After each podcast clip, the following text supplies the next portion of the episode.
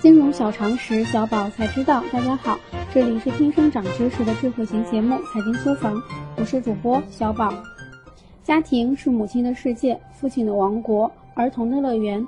对于我们大多数人来说，在拥有小宝贝之后，才真正拥有了一个完整的家。但幸福的家庭也需要一定的物质基础来支撑。如何构建好三口之家的经济基础，是每一个家庭的刚需。本周我们就进入满潮期的理财规划学习。今天我们首先为大家进行财务目标与需求的理念梳理。满潮期年龄分布通常为三十到五十岁，对应现阶段人群组为七零到八零后。这一时期可以再次细分为两个阶段。第一个阶段指家中第一个孩子出生前数月，一直到九年制义务教育的结束。随着新生命的到来，使得年轻父母顿感自身责任增加，理财价值观因此逐渐形成。第二阶段，从儿女完成九年制义务教育，直至孩子财务独立制，这个阶段孩子的教育支出将大幅上升，有的则从较早时就已开始。此阶段，一些家庭的房贷问题也已经解决。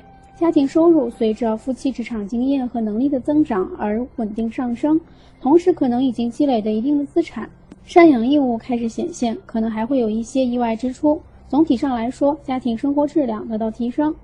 明确了满潮期的基本概念后，我们再来了解这一时期的财务目标。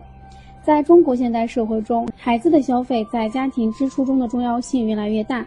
即便是一些家庭公用大件消费，也往往以孩子的需求为中心。因此，这一阶段的财务目标中，子女养育及教育排在第一位。大部分家庭对子女教育每月的支出，甚至能够占到每月收入的百分之三十到五十的比例。其次，则为父母的赡养费用。最后，这一阶段也是必须重点对夫妻双方进行养老规划的重要时机。对应满潮期财务目标。这一阶段的理财重点主要分布在以下三个方面：第一，保险规划。保险是家庭财务的基石，其重要性人人皆知。特别是随着孩子的出生，父母对孩子未来的养育负有不可推卸的责任，需要适当的为自己加保重大疾病险、意外险。同时，根据生命价值法或者遗嘱法来计算夫妇双方的寿险需求。此外，可考虑为子女配置年金险等。为子女未来的美好生活早做筹谋。第二，财富长期稳健增值。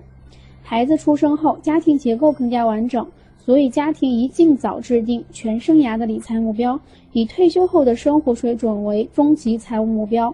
在保证中期目标的基础上，制定中短期理财目标，包括孩子的教育目标，并在有重大的消费和投资决定时，了解中短期目标对长期目标的影响。